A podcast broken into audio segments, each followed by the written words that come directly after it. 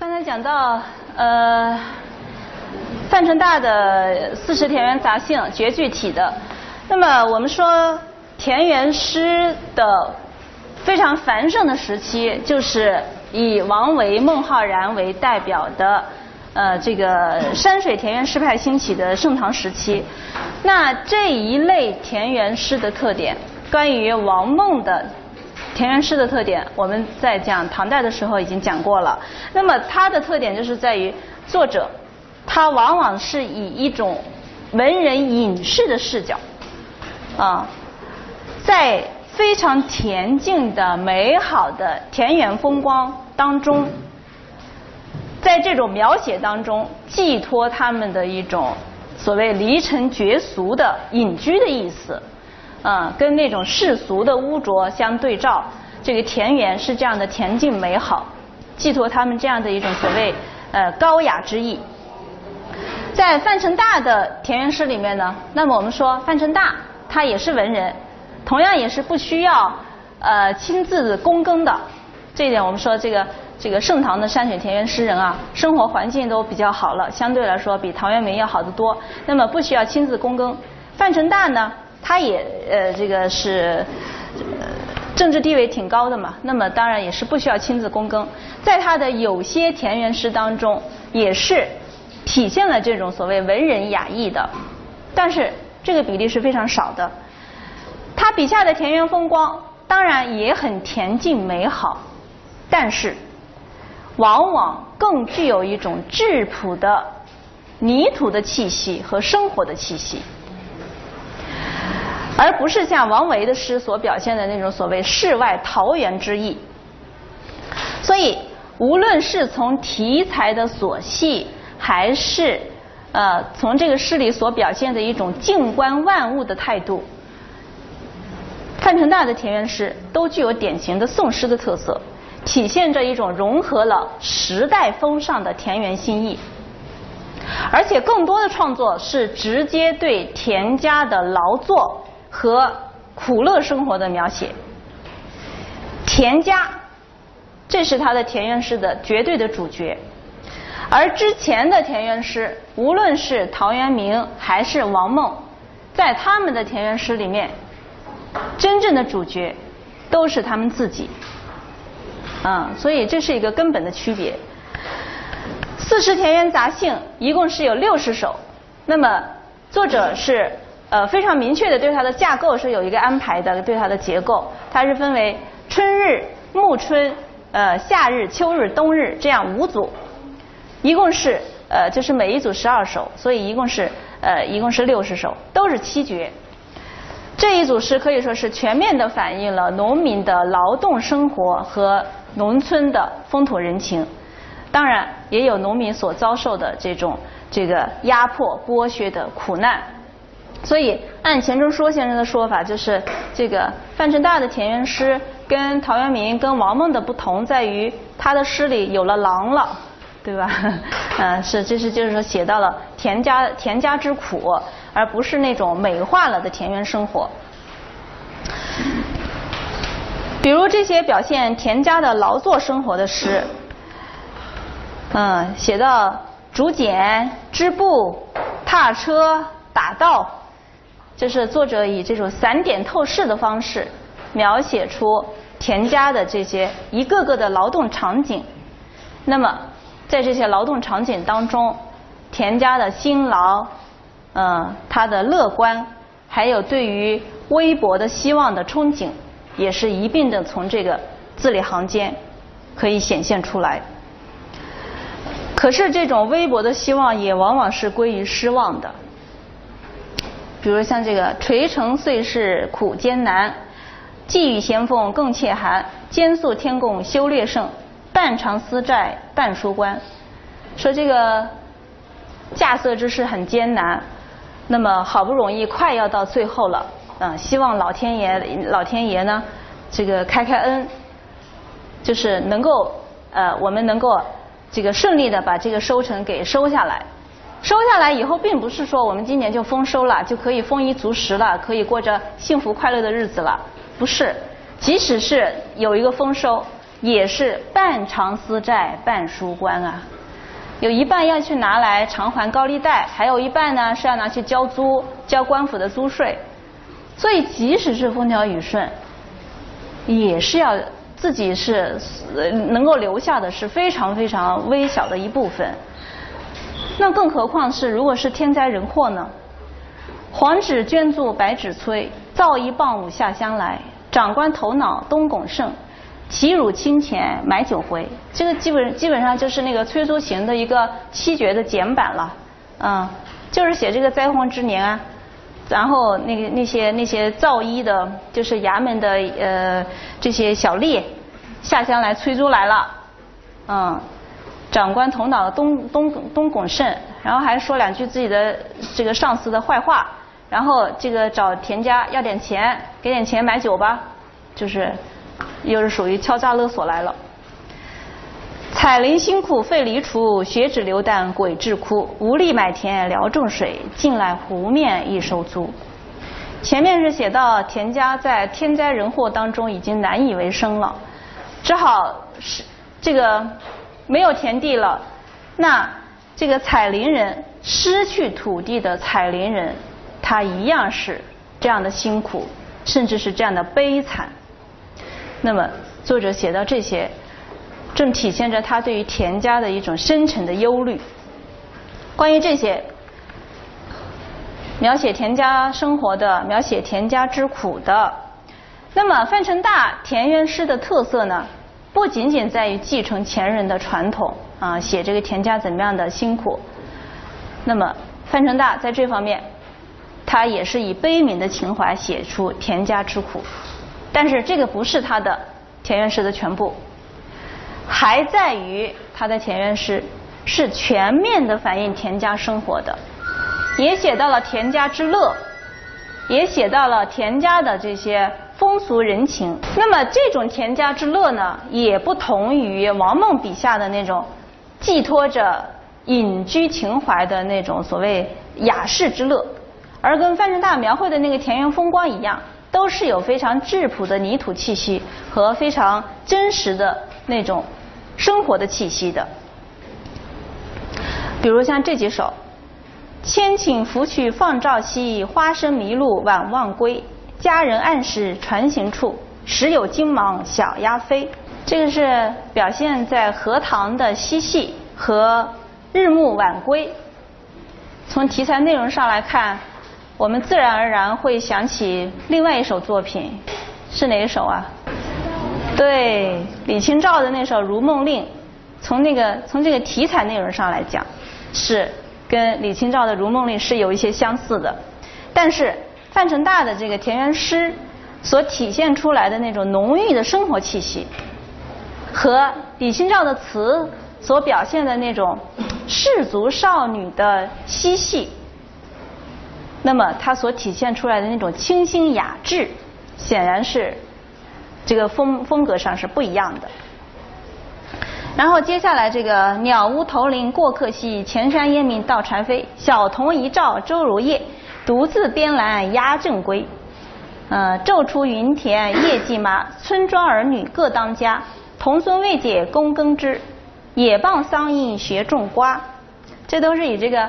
呃，村子里的这个小孩儿为主角的，非常的充满了一种盎然之趣。在他们这种既是游戏也是劳作的放鸭、种瓜这样的一些活动当中呢，我们也是不难感受到一种真实的田间乡野的特色。范成大对于田间的田家的关注呢，并不是在他晚年退居到。石湖的时候才开始的，呃，而是实际上由来已久。他早年也做过很多的跟这种田家跟呃农村有关系的一些作品，像义卖、插秧、呃晒碱、科桑、劳赊耕等等这些事。无论是在内容还是在艺术表现形式上，可以说都是为《四时田园杂兴》打下了基础，同时也表明，就是说范成大对于这种田家。这样一个题材的关注，也表明，这个就是他与其说是沿袭了《诗经》七月到陶渊明到这个张王乐府的田园诗的传统，不如说是突出的体现了宋代的文人士大夫这种悲悯天下的特点。啊，体现我们之前在讲欧阳修的时候就已经提到的宋代的文人士大夫这种所谓普遍的关心百事啊，关注现实这样一些特点。所以正是抱着关心百世和关怀现实的态度，范成大的田园诗呢，不仅仅限于对田家之苦的表现。啊，所谓这个关心百事嘛，那是关心方方面面啊。所以范成大他不仅仅限于对田家之苦的表现，而是充分的反映了田家的劳作、节庆、风土人情、苦乐生活的方方面面，既不美化也不隐晦，是非常真实的勾勒出了南宋农村的这种生活画卷。从艺术表现上来说，《四时田园杂兴》的这种绝句组诗的形式。也是田园诗传统上的一次创新。如果说这个《诗经》七月，它的四言体和陶渊明田园诗的五言五古的形式，这都是体现了当时所流行的诗歌体式。那么到了唐代，呃之后的这些田园诗人呢，他有了更多的选择，呃律体也成熟了，古体也是继续的盛行，所以他们既可以用律体，也可以用古体。要么是体现呃唐宋的当时的一种时代的风尚，要么是有意的效仿陶渊明的诗的那种古淡，啊有意的在选择这种五补的古淡的形式，就是说，或者是用立体，或者用古体，而极少有人用绝句体，尤其是绝句组诗的形式来写田园诗。从诗歌体式的传统来说，我们刚才讲到王昌龄他有七绝的组诗，但是范成大的这种田园七绝组诗，跟盛唐绝句的那种风调可以说是截然不同的。绝句虽然是起源于民歌，但是经过初盛唐文人的改造，已经是变得情韵悠然、含蓄蕴藉了。而范成大的这个田园七绝组诗的风格，不是沿袭了盛唐这种含蓄蕴藉的情韵悠然的风调，而是更多的受到了中唐以后的民歌绝句的影响。我们说中唐的文人像刘禹锡啊，像这个呃那个包括白居易，他们都模拟民歌，做了很多的竹枝词。在他们这种影响下，范成大他也做了像什么《夔州竹枝歌九首》《围田叹四绝》等等组诗，这些民歌体它都是七绝的形式，非常的明快自然、天然清新。所以，如果说范成大的《史今》绝句组诗，更多的是利用了绝句那种形制短小、自由的特点。四时田园杂兴，就从形式到风格，都跟绝句体的民歌有着更多的渊源关系。啊，范成大以此来表现田家的生活和风土人情，可以说是相得益彰的。这是关于范成大的爱国诗和田园诗。嗯，第三节的内容。那么第四节我们要讲的是朱熹和理学家诗。理学家呢，大体上来说是普遍的重道轻文的。嗯，像程颐，就是这个二程的程颐呢，更是明确的提出说作文害道。嗯，说这个写文字，嗯。写文章呢，这是有有碍于学道的，嗯，就是说他是反对文的。但是理学家也并不因此就废弃诗文，就是说像程颐那种比较极端的态度那是比较少的。更多的理学家呢，他并没有废弃诗文，像邵雍啊，像这个朱熹啊，还存诗都有千首以上。邵雍呢，北宋的邵雍呢，他还形成了这个所谓邵康解体，形成他的一种独特的诗风。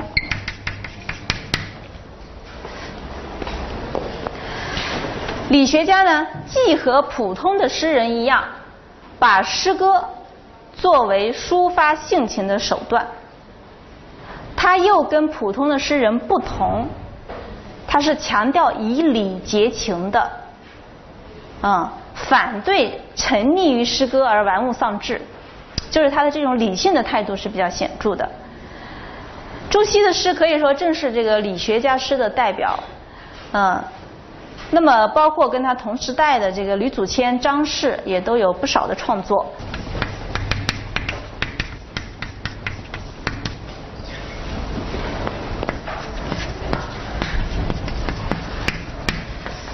是呢，正是张俊的儿子，那也是当时他们都是跟朱熹同时代的著名的理学家，那么也是有不少的理学家诗这样的创作。